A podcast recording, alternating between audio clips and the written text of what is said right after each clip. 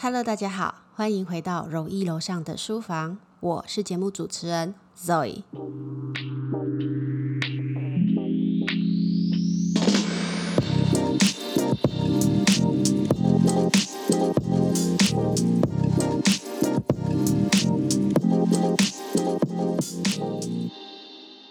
今天要跟大家介绍这个主题是房地产，我要教大家怎样看样品屋，很特别的一个主题。有在追踪我 Instagram 的朋友，应该就知道我平常的兴趣是看房子。那我去年也买了房子，在这之中呢，我看了至少五十件以上的房子，在这短短的一年半至两年之间。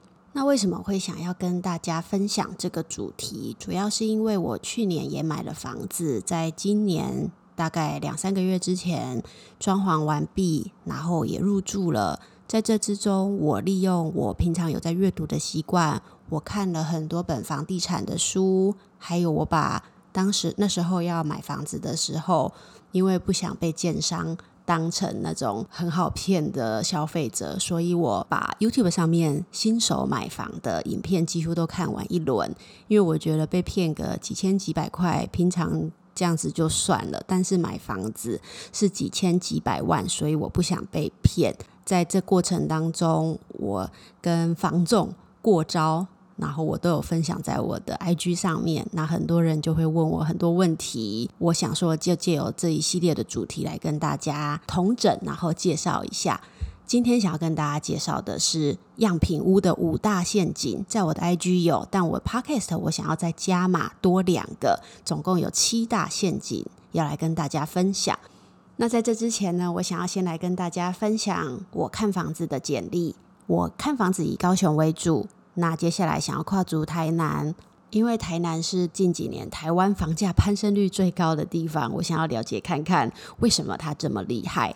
那我看过的案件呢，大概五十件以上。我以新大楼为主，那还有透天别墅、豪宅，包含高雄几间知名的豪宅，我都有去参观过。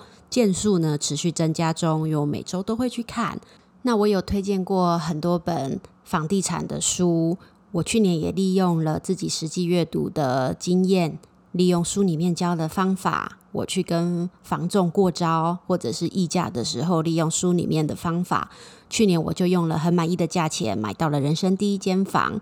那我的目标下一间是电梯别墅，让全家人住在一起，三代同堂这样子。如果有兴趣的朋友，可以往前几集回放，我有一集是在讲房地产的书，我介绍了两本很好用的。工具书，有兴趣的人可以往前找。好，那废话不多说，我们就进入今天的主题。样品屋呢，是大家在看房子的时候几乎都会参观的，因为建商呢一定需要呃做一间样品屋出来，让消费者实际去观赏，提升他的购买率。样品屋不但可以让消费者实际体验房子的大小，也能感受到整个格局。还有它的动线规划，不过里面藏有很多陷阱哦，尤其是没有做功课，或者是跟几年前的我一样初入房市的小白，很容易就在样品屋里面被下蛊。我想应该有很多人都一样的经验，就是走进去样品屋就觉得哇好美哦，然后就开始幻想自己在里面生活的样子。没错，样品屋里面。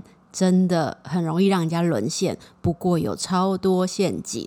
那我就用我自己实际的经验来跟大家分享，在看样品屋的时候一定要注意的事情。第一个就是天花板的高度。那一般建案的主流高度呢是三米二，一般家庭来说啦都是三米二至三米左右，居住起来比较不会有压迫感。但是我们消费者最常忽略的问题就是。你的楼高不等于净高哦，你的楼高不等于你实际使用起来居住的高度，因为我们的楼高还要再扣掉你的楼板，也就是你地板，还要再加上地砖铺上去的总高度，大概二十公分左右，所以室内的净高通常都只剩下二点八至三米左右，而且有时候你特殊的工法铺地板，或者是建商特殊工法的楼板厚度，譬如说中空楼板。那这样子，实际你可使用的楼高又更小了，所以这就牵扯到样品屋里面的楼高是不是真正的楼高呢？如果今天房仲跟你说我们的楼高是三米二，那你在样品屋里面，它百分之九十以上就是真的做三米二给你，它没有扣掉楼板、地板还有天花板施作的高度进去，它直接让你感受一个很高挑，然后室内很宽敞这样子的感觉。很多样品屋会保持原本的高度这样子，所以整个房子会放大。等到实际住进去。然后装潢完之后，你就会感受到，哎，怎么跟我在参观样品屋的时候有一点落差？这个是第一个一定要注意的地方。如果说你个子比较高，或者是你追求在室内不要有压迫感，那你一定第一个要注意天花板的高度。第二个样品屋的陷阱是被缩短的衣柜。很多人在看样品屋的时候，看到主卧室里面的更衣室，都会哇，好漂亮哦，好像那种美国影集里面女主角的房间超美。这个时候，如果是女生，通常就会沦陷了。有些建商呢，为了要在样品屋里面营造充分的室内空间感，所以他会将衣柜的柜体缩短，也就是这个衣柜根本挂不下正常人的衣服。如果硬是把它挂进去，那个衣柜门是关不起来的。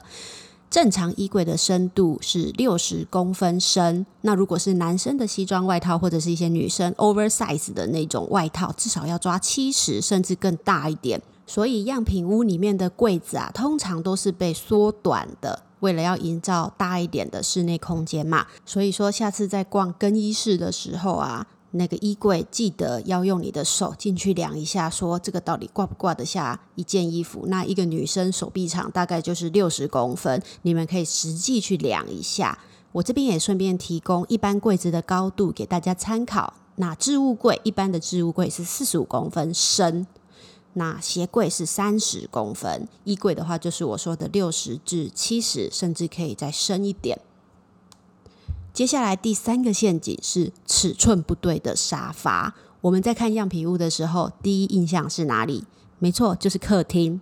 房仲带着我们第一个进门，第一印象就是客厅，所以他们必须要让消费者留下一个非常宽敞的好印象。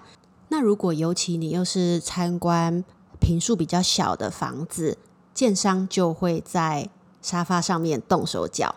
怎么说动手脚呢？您可以仔细去看那个沙发座椅的地方，特别的浅，可能就只能坐下一个人的屁股。但是你想想看，正常我们家里的沙发，我们在上面就是懒着啊、躺着啊，或者是盘腿坐着都很舒服。所以在样品屋，我们看到的那些沙发，通常是建商特别定制的，为了要让整个客厅的空间更大。或者是有些样品屋只放两人座的小沙发，可是这不等于你们家实际人数的大小。等到实际入住的时候，放了你自己喜欢啊的沙发之后，才发现客厅怎么变这么拥挤。有的时候你尺寸没有抓好，L 型沙发都放不下，真的会很可惜。因为客厅是我们接待客人，或者是每天回家要休息呀、放空的地方。我真的建议大家一定要特别注意客厅的舒适度，以后住起来就会很喜欢自己的家。再来第四个陷阱，就是隔间的学问。样品屋最多玻璃的隔间了，对吧？不但美观，又可以吸引一些没有做功课的消费者。因为玻璃呀，它营造出来的透视感，可以让整个空间好像瞬间加大了一样，跟镜子反射的原理是一样的。而且玻璃的厚度只有我们正常房子一般隔间墙的一半。但是你试着想看看哦，你的家人谁会愿意睡在那个透明、没有隐私的房间里面呢？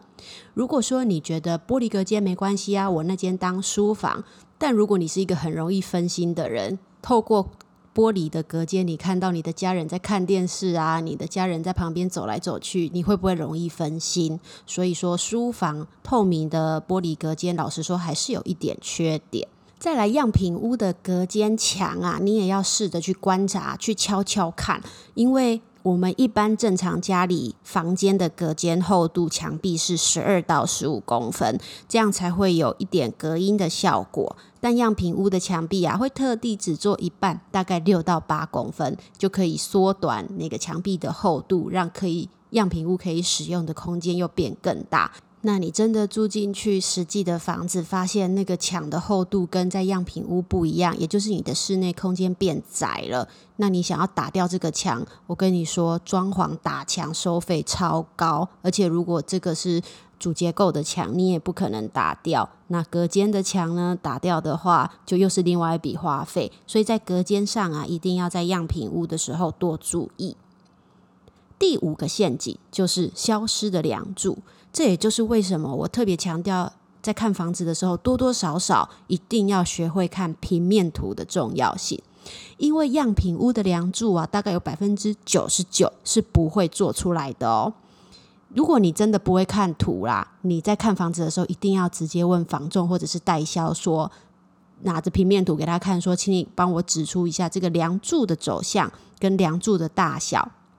因为这个会影响到日后装修或者是呃装潢家具摆设的方向。如果说你相信风水的人呐，更要注意这一块，避免之后住进去发现你床怎么摆，床头都会压凉。我们知道床头压凉的话，睡起来会很有压迫感，而且凉就算了，样品屋不会做出柱子。可是如果我们住家里面有柱子的话，实际上会阻碍一些。装潢或者是家具上的摆设动线会比较被柱子挡住之外呢，柱子如果在室内会吃掉你实际买的平数室内空间，这点也要特别注意哦。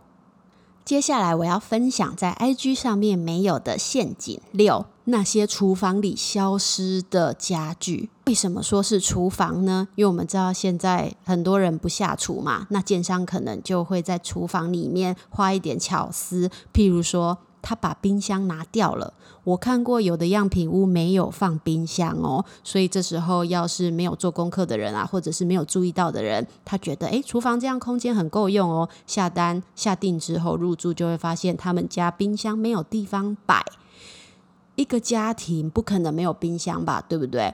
我还看过一些建商把冰箱的位置规划在一些很奇特的地方，譬如说客厅，我们怎样都不会想着在客厅开冰箱吧？那要做菜的人不就很辛苦，要从客厅拿菜，然后进进出出厨房。冰箱位置的规划，我觉得蛮重要的，因为你要留插头，然后留一点旁边的空隙，这样子。而且你要会煮饭的人，特别要在意冰箱跟你切菜、拿菜啊、清洗一些动线顺不顺畅。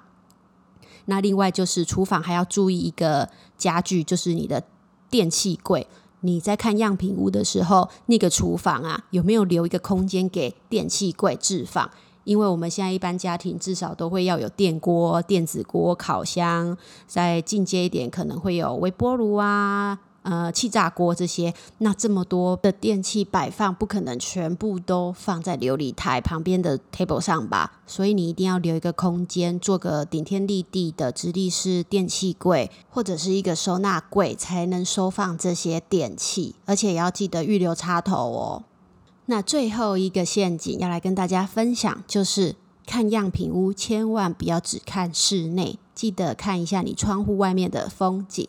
因为我们知道样品屋其实基本上都是在一楼那种销售中心旁边加盖一个样品屋出来，所以你看出去的风景就是马路啊，或者是旁边的东西，或者是有些预售屋的窗户啊。就帮你贴一张风景照，假装外面是海呀，是山这样子，你没办法实际去知道说你买的楼层外面看出去是什么东西，所以你要在心里先预想好你想要买的楼层，然后实际到工地，就是你房子在盖的地方去看一下那附近周遭的设施有没有你比较在意的闲物设施啊，或者是。原本以为可以有永久动距的，却有大楼正在盖，这些都要特别注意，因为那会是影响到你以后每天窗户打开或者是走出去阳台看到的风景，以及你家采光。如果有大楼挡住了你们家日光照射的地方，以后你们家采光的部分可能就会有一点昏暗。尤其是当你预算有限，只能购买低楼层的时候，就要特别注意你窗户看出去的时候。因为有些风水会介意你看出去是看到什么东西，那风水这一块，我觉得可以另外再开一集来讲。我知道很多人对这个很有兴趣，你们也可以先到我的 IG 精选动态去看，我有收纳一些风水相关的问与答，都蛮有趣的。那再来就是平面图上还看得到一些端倪的动距。